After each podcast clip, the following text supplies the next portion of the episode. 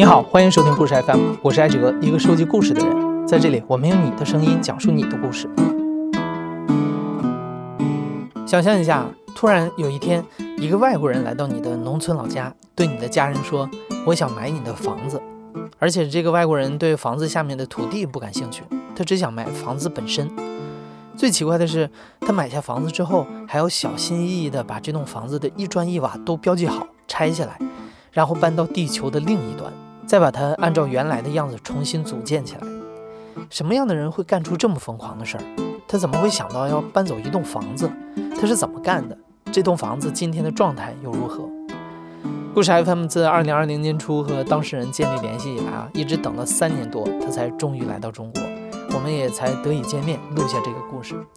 今天，请听讲述者白令安把这个故事的始末讲给你听。我是 Nancy Berliner，中文名字是白灵安。我是波士顿美术馆的中国科的主任，六十五岁。白灵安自幼就对中国文化感兴趣，后来他在一九七五年到一九七九年之间前往台湾学习中文。八零年搬到香港，八二年又来到了中国大陆，算是中美一九七九年建交之后首批来到中国并深入了解、学习中国文化的美国人士。那如今四十多年过去了，刚到中国时候的很多场景，白灵安还历历在目。第一个印象就是人穿的衣服 穿的很朴素，上面穿白色的，下面穿呃蓝色的裤子。人对我特别好，而且很安全，特别安全。八二年来在中央美院上学，然后我记得有一个丹麦人，也是我们同学。有一天他穿了带条的裤子，我们都去上课，然后六班就那个管留学生的一个人，让他。回房间换衣服，不让他穿这些衣服，太显眼。有一次我想买内裤，我去好多商店找不着，最后问了一个中国人：“内裤在哪儿买？”他说：“我们都自己做。”我说：“哦，特别惊讶。”第一次去安徽是八二年，我爸爸妈妈有朋友，他们是。手工造纸的专家，他们想研究一下那个在中国的手工造纸。他们要求我帮他们在中国去旅游，看能不能找一些造纸厂。我那个时候已经知道中国最好的纸是安徽来的，所以我说咱们去一趟安徽。我们租了一个车，从上海开到杭州，杭州到黄山，然后在黄山的时候看了好多这个安徽的建筑。因为我父亲是建筑师，所以我对建筑非常感兴趣。然后看这些安徽房子，我觉得他们很特别。这里有必要提示一下啊，徽州地区在一九八七年的行政区划改动的时候就被撤销了，成了现在黄山市的旧称。因为讲述者在改动前后啊都多次游览这个地方，所以在后续的讲述当中，无论是徽州还是黄山，指的都是这片徽商故里、徽文化的重要发祥地。那第一次的安徽之旅，白灵安因为各种原因没有帮父母找到手工造纸厂。但他在旅途当中看到了很多的徽式建筑，大饱眼福。那之后，白灵安回到北京上学，喜欢买书的他，在一次淘书的过程中啊，发现了一本有关中国明代安徽籍出版家汪廷讷的书。这本书讲述了汪廷讷请人把他的花园连同徽式建筑画了下来，并且用雕版把整个手卷制成版画的故事。就这样，一幅版画把跨越了三四百年的两个人联系到了一起。嗯，我一天到晚看这本书，后来我就一直想回到安徽找这个老花园。正好那个时候徽州是开放的，那个时候外国人只能去大城市，有十一个大城市外国人可以去，可是徽州不知道为什么有不一样的规定，外国人哪儿都可以去。呃，所以我们就去徽州，然后那个时候我还在找这个王廷娜的房子，所以我们在徽州待的时间特别长，去了好多次，去这个村子那个村子，去了好多好多村子，然后我们也收藏了好多民间艺术。嗯，收藏了这些东西以后，我就那个时候就开始做梦，想是不是应该把一个安徽的房子搬到美国做一个小博物馆，什么展览这些民间艺术，就从那个时候开始的。我小时候，波士顿博物馆有一个日本的花园，可能我受了那个地方的影响，地方。对过了好多年，啊，然后我在美国在博物馆工作，然后办展览什么的。后来我认识了一个人，是美国人，他对中国文化感兴趣。然后说实话，这个人嗯非常非常有钱，支持好多项目，可是他不喜欢用他的名字。我们在美国的博物馆认识的。所以我们谈起来了，聊到这个事情，我说我去去找，因为我自己我没钱，所以他帮忙支持这个项目，他出钱，哦嗯弄成了一个小团队，高兴死了，特别高兴做这个项目，可是比较复杂，而且每天不知道第二天。能不能成功？一九九六年，白灵安开始一边和中国这边的政府部门沟通，一边物色搬去美国的徽宅。在一次兜兜转转的巧合之下，一栋古朴的精致宅院把他深深地吸引住了。因为我已经安徽去过好多次，而且我特别喜欢安徽的建筑，所以我去了安徽，然后开始跟那个当地的政府谈这个事儿。那个时候没有 email 办事，就得直接去找人。我先跟一个朋友，我们一起租了一个车，到处走，就去看好多村子。我们先去了安徽，然后住上那儿那个酒店。然后有一天，我们听说有一个地方，听说婺源的老房子特别多。所以那天早上我们起得很早，上车找了那个去婺源的路。我们以为几个小时能到，可是好像那个时候路都是土路。我们发现那太远，一天到不了婺源，所以我们掉头了，回到黄山市。我们在小村子里，有有有一个人正在盖房子。我说。咱们问问他什么地方有老房子。车停下来了，我就就跟那个木匠说话。我说：“这周围有没有什么村子有老房子？”他说：“啊，你往那边走，你到什么什么路口下车，然后你走进去。”我们两个人就走走进这个村子，然后正好这个村子有好多老房子。那村子叫什么？黄村。那个人肯定知的是一个特别老的房子，是明代的，叫金石地。我们问了周围的人，能不能进去看这个老房子？他们说：“我们去找钥匙。”我们找了一个钥匙，打开这个地方，然后看了半天，那地方那个。蝙蝠特别多，而且地上蝙蝠的屎特别多，特别滑，给我们吓坏了。有点像那个祠堂，原来还有一些祠堂，可是那些祠堂都被拆了，剩的是这个。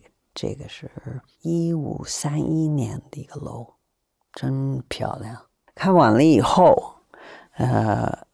我问了那个村子的人还有没有一些老房子，他们说那边有一个，可是都锁起来了。我说能不能帮我们找钥匙？他说我我看看。然后钥匙找到了，打开了，我们就进去转了一下，就这个房子太漂亮。让白灵安如此心动的这栋灰宅，名叫阴鱼堂，树荫的阴，年年有余的余，意为求祖荫，求富余。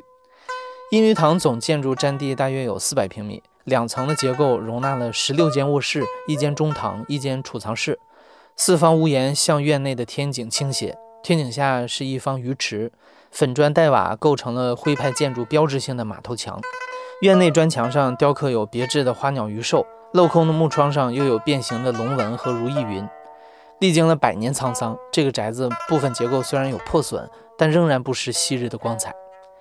据史料记载啊，这栋坐落于当时的黄山市休宁县黄村的精美宅院，是由一位黄姓富商于清乾隆、嘉庆年间修建的。此后的二百多年里，八代皇室后人在此居住，直到一九八二年，最后一批人搬离黄村之后，才彻底被废弃。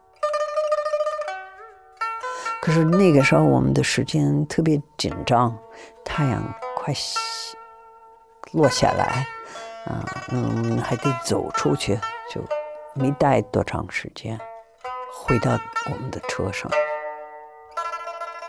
在初见阴鱼堂之后的数个月之内，白灵安还走访了很多别的老房子，但看来看去，最开始看中的阴鱼堂始终在他心中占有足够的重量。时间来到了一九九六年的十月，当时阴鱼堂的拥有者黄家的一位老人希望能从上海回到阴鱼堂养老，但限于黄村当时贫瘠的医疗和生活条件，最终他们决定把这栋百年的老宅卖掉，这也就有了后面的故事。正是在这个时候，白灵安又一次来到了阴鱼堂。我们回去了，然后走进那个村子，到了房子，发现那个房子门都打开了。屋里的人特别多，我们觉得莫名其妙，因为上次都是锁起来了。可是我们走进去了，然后有一个老头问我：“你喜不喜欢这个房子？”哦，我说我特别喜欢这个房子。他说：“你要不要买？”我说：“好。”他怎么他怎么知道您要买房子？哎，嗯，他不知道。他不知道，呃，开玩笑，开玩笑。然后是怎么回事？我们发现那天那个是十月一号，都放假，所以他们全家从上海、从休宁、从各种各样的地方都集合在一起。因为这个，他们一直不住在这个房子，就从八几年一直没没有人住。那天他们决定。要卖这个房子，所以，呃，他就有点开玩笑。跟他在聊天的时候，跟他说：“我我们真有兴趣 买你的房子。”然后他说：“他把他的名字什么的，呃，住的地方，呃，联系方式都给我写下来了。”然后我看了。半天，后来就过了几分钟，呃，就找我。他说：“那张纸你还给我，还给我。”嗯，我说：“怎么了？”他说：“那个中国人跟外国人不能不能做买卖什么，你还给我。”嗯，我说：“ 好，还给你。”可是我已经背下来了，他的名字也背下来，他的地址。所以这个事情以后回到北京了，找了这个王树凯。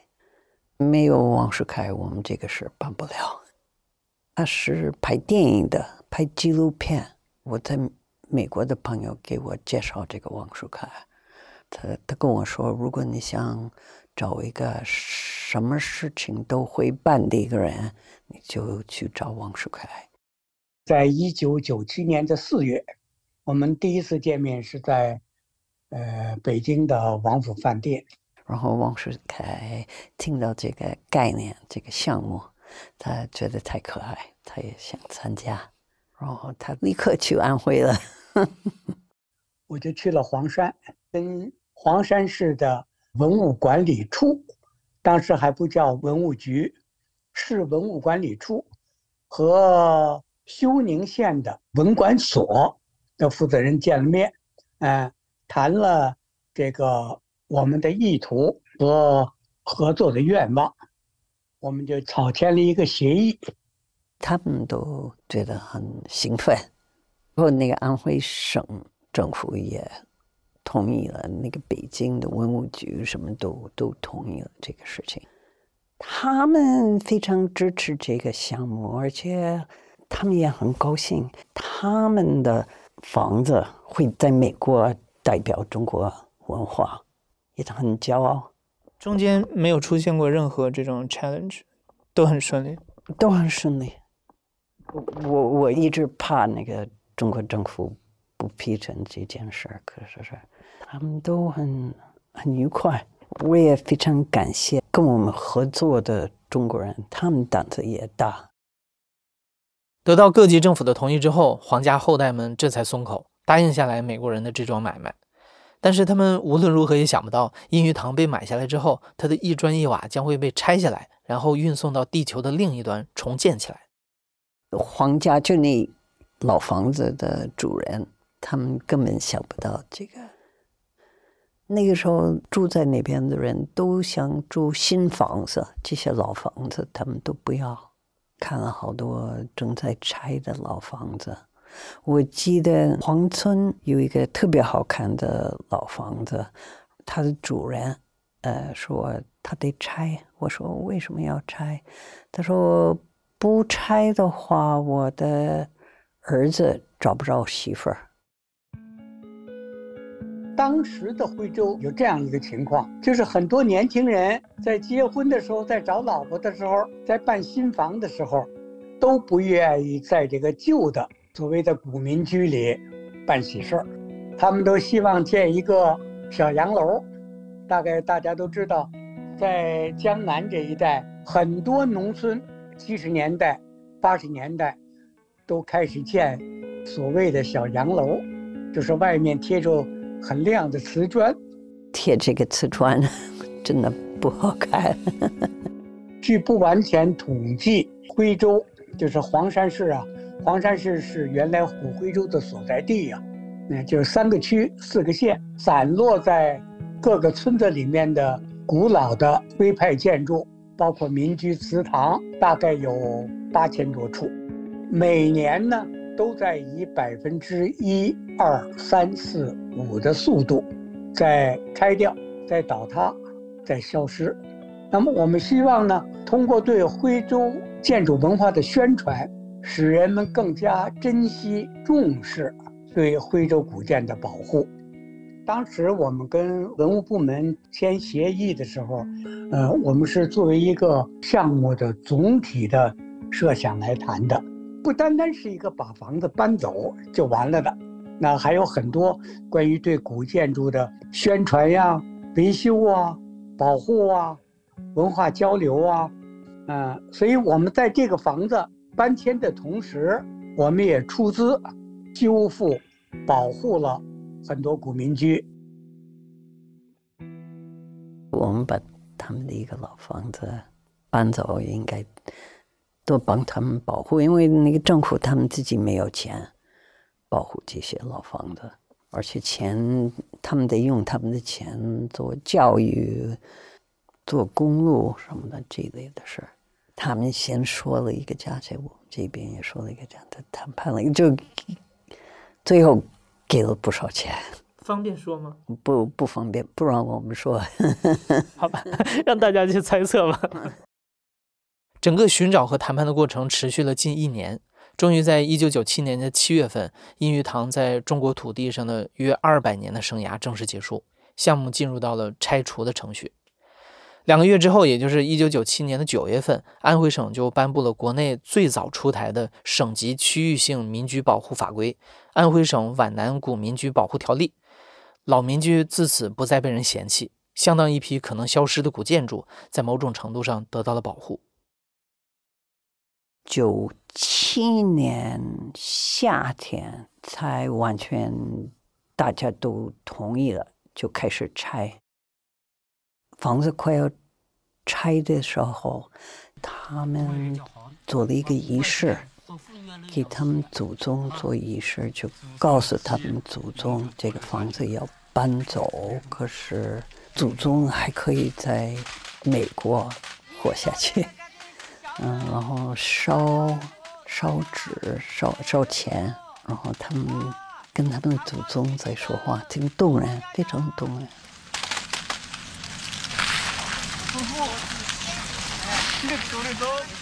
呃，因为徽州当时的传统和那儿的那儿的习惯嘛，就是用纸糊的那个建筑，给死人都烧一烧一个纸房子，嗯，有纸钱，有吃的，有用的。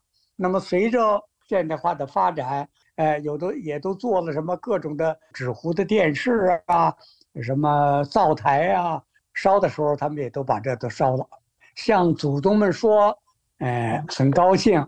他们自己的房子能够因此得到保护，因为这个房子有两年不下大雨的话还可以保留。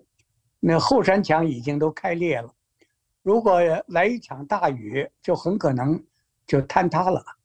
一坍塌了，就是什么也没有了。拆之前，我们要求那个当地的人帮我们做一些图案。把房子画下来，找了一些人拍电影，所以把整个那个房子拍下来了。您是指拍纪录片、影像资料，还是主要就是资料？因为变成好多木头，对吗？然后到了美国，我们得想办法怎么把它重新放在一起，所以整个都拍了，非常非常细。然后王树凯帮找了一些木匠，也拆之前每一块木头得写一个号码。然后后来那个木头到了美国以后，我们发现不光有现代木匠写的字，呃，还有那个原来盖房子的人也写过字，就写了这块木头在什么地方，在什么地方。然后那个时候，我觉得最有意思就拆的时候，他们发现那个柱子下面有钱币，就是盖房子的人把钱币塞进去。那后来这些钱币是怎么处理？还是放在他你们在重建的时候，还是放在他原来的位置吗？还是留出来一些展览吗？我我们先做了一些复制品，然后把复制品展览。原来的都放回去，那个时候也有一些木美国的木匠，我们也应该放一点美金，所以也塞进去了一些美金。还有美金，放美金，太有意思。OK。拆地板的时候，发现有好多东西掉下去了。地板不是有缝儿，所以各种各样的东西掉下去了。地板撬开以后呢？离地有一尺到一尺半左右，这个空间，所有的垃圾屋里的物品，我都过了三遍，哪怕一个发卡，哪怕一个小的铜币，也没有漏掉。还有也有好多，比如说民国时候的东西，有一个房间里面有一个一九一八年的报纸，上海报纸。第二次大战的事情，第一次世界大战，对对对对对，第一次，第对对对对，刚结束的时候的一些，都粘在那个墙上，然后它的墙上有墙纸，墙纸我们研究出来的是欧洲的，所以肯定有什么人去了上海买了这个欧洲的墙纸带回来，他们结婚的时候肯定是算很豪华。那么后来，罗哲文先生，你知道，中国这个古建的老专家啊，已经过世了。老先生，罗哲文老先生就曾经说：“说树凯啊，你从这个这个房子里面啊，找到的、收集到的地契呀、账本啊、日记呀、书信呀，和残留的这些什么呃中药处方啊。”墙上的这个这个壁纸啊，这些东西，它的重要性、它的价值，不比这座建筑差。他说，经过这么多年，经过这么多运动，能够保留下来，活生生的这些东西，太难了。房子里的东西，照片呀，这个日记啊、账本啊、书信的来往啊，呃，非常丰富。你比方说吧，我们在抽屉里和地板下头发现了好几封信，这个信呢就是连信封带里面的信。非常珍贵的是呢，这些信封上都贴着小龙的邮票。我们清末的时候曾经有过邮票，上面有一条龙。就单单这个邮票来说，非常稀少了，非常有价值了。我们不但发现了好几封信上的邮票，连信的信封和里边的信都保留的非常完整。这个房子上有很多粉笔的字迹和标语，呃，上边有这个“方干十人”，嗯，什么某某某，这就是说当时村里在。文革的时候开会，就是号房分房的，这屋子石人啊是方干的，就是派房时候的这个痕迹，呃，还有什么呃打倒某某某，这显然是文化大革命时候的这个标语，呃和这个字迹。那么搬迁的时候，有的人说应该把这都涂掉，我说我我们我们没有同意这种想法，因为这些都是历史的痕迹。那么谁要把这涂掉，谁要毁掉，那就是毁掉历史。我们觉得应该保留。那么整个音乐堂的搬迁，呃，内外，呃，一直到房屋旁边的胡同里的石板，我们都是原汁原味的把保留，搬到美国复原的。现在，这一个水一个水一个，一点点把它抠出来，抠出来，抠出来还得拖下来，还不能让它断，尽量保持原样，就麻烦多了。我们以前不这样拆，以前是整面墙一推就倒，把木料一去，省事儿多了。这是二十多年前阴鱼堂在被拆除的时候，现场施工人员的原话。白灵安也说，拆除的时候啊，不仅要保持所有建材的完整，就连腐烂的木头也要带去美国研究复原。就这样，庇护皇家八代子孙的阴鱼堂慢慢被拆成了两千七百多块木件、八千五百多块砖瓦以及五百多块石件。七月份我们开始拍照、拍录像，呃，然后动手开始拆的。十一月份我们装箱运出的，大概将近四个月左右的时间。这个地区通常的情况下，七月到十一月是要下很多场雨。的，那么我们把这样一个老房子房盖给揭了，开始拆了。最大的担心就怕下雨，因为我们不可能为这样一个建筑搭一个大伞，搭一个天棚。一旦下雨，发生什么，都很难去预料和想象了。非常奇怪的事情是，我们在四个月中只下了稍微可以说是。中雨或者小雨两次，几乎没有下什么雨，连村里的人都说这是他们没有遇到过的。嗯，我们说句迷信的话，就叫天助吧。呃，先装箱子，木头箱子。那村子不是路不好走，王树凯也帮他们弄一个路，所以小卡车可以开进来。王守凯安排了我们在黄山市里或者休宁市里有一个大的一块地，所以先把这些大盒子、木头盒子搬到这个空地，然后那个集装箱的车、那些大卡车去了这个地，装这些盒子运到上海，十九个集装箱，十九个，十九个。在上海上船，然后我们登这个船回到美国，然后又有一段时间，我记得那个船在太平洋，好像那个模特坏了什么，就就就在在那儿飘了好几天，给我们急死了。发动机坏了啊，最后修好了，然后呃东西到了夏威夷，然后在夏威夷好像换船。走的那个巴拿马，巴拿马运河，最后到了纽约，在纽约集装箱卸了然后卡车拉到我们波士顿那边。因为节目时长有限啊我们把这个故事制作成了上下集下集将会在本周三和大家见面。那这十九个集装箱被运到美国之后在重建过程当中又遇到了哪些困难？中国工匠来到美国之后又发生了哪些趣事？从阴鱼堂里找到的信件又讲述了皇室家族怎样的历史故事呢？欢迎你在周三点开节目的下集收听。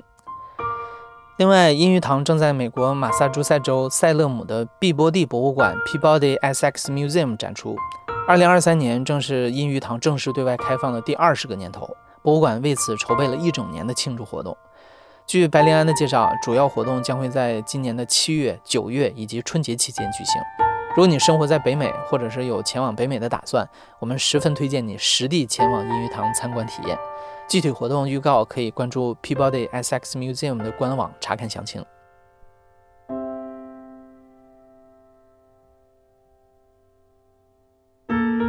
你现在正在收听的是亲历者自述的声音节目《故事 FM》，我是主白哲。本期节目由我和金松采访，金松制作，声音设计孙泽宇。